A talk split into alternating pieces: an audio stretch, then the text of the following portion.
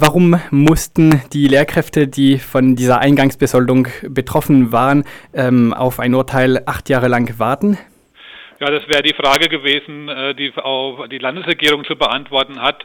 Ähm, einmal sind es die Gerichte, die natürlich Zeit gebraucht haben. Man hätte auf der politischen Ebene natürlich viel früher so ein Urteil vermeiden können, indem man die Eingangsbesoldung entweder gar nicht gekürzt hätte oder zumindest die Kürzung früher rückgängig gemacht hätte. Das ist ja leider erst äh, zum 1. Januar diesen Jahres passiert. Die GEW hatte ihren Mitgliedern empfohlen, fristgerecht äh, eine Entschädigung zu beantragen. Das war Monate vor diesem Urteil. Ist es nun sicher, dass die entschädigt werden oder kann sich die Landesregierung noch irgendwie äh, winden? Es gibt eine Gruppe von Beschäftigten, bei denen wir davon ausgehen, dass es sicher ist, dass sie auch auf dem juristischen Weg ihr Geld zurückbekommen. Das sind eben diejenigen, die auch in den letzten äh, drei Jahren entsprechende Anträge gestellt haben auf unsere Empfehlung hin. Äh, wichtig ist jetzt aber auch, dass die Landesregierung einsieht, dass hier ein großer Fehler passiert ist.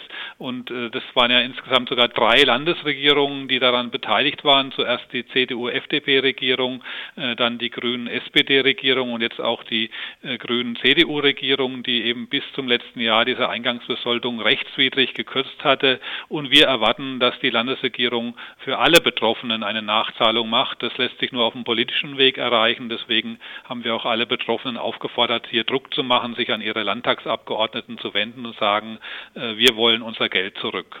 Kann es sein, dass manche Lehrerinnen erst jetzt von dieser Klage hören oder sich erst mit dem feststehenden Urteil berechtigt fühlen, Entschädigung zu fordern?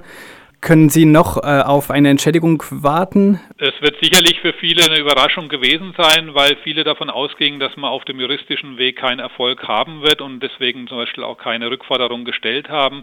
Es kommt aber auch dazu, dass ja die Kürzung der Eingangsbesoldung jetzt schon über acht Jahre zurückliegt, nachdem die zum ersten Mal gemacht wurde und da einfach Verjährungsfristen gegriffen haben. Aus unserer Sicht müssen die jetzt auch nochmal neu bewertet werden. Da müssen wir aber auch abwarten, was in der Urteilsbegründung des Bundes Verfassungsgerichts drinsteht.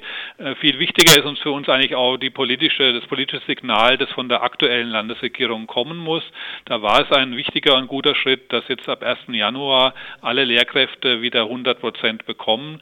Es wäre aber auch noch ein wichtiges Zeichen, um auch den Lehrerberuf attraktiv zu gestalten, zu sagen, wir sind ein guter Arbeitgeber, wir haben einen Fehler gemacht in den vergangenen Jahren oder die Vorgängerregierung haben Fehler gemacht und wir entschädigen jetzt alle, die davon betroffen waren.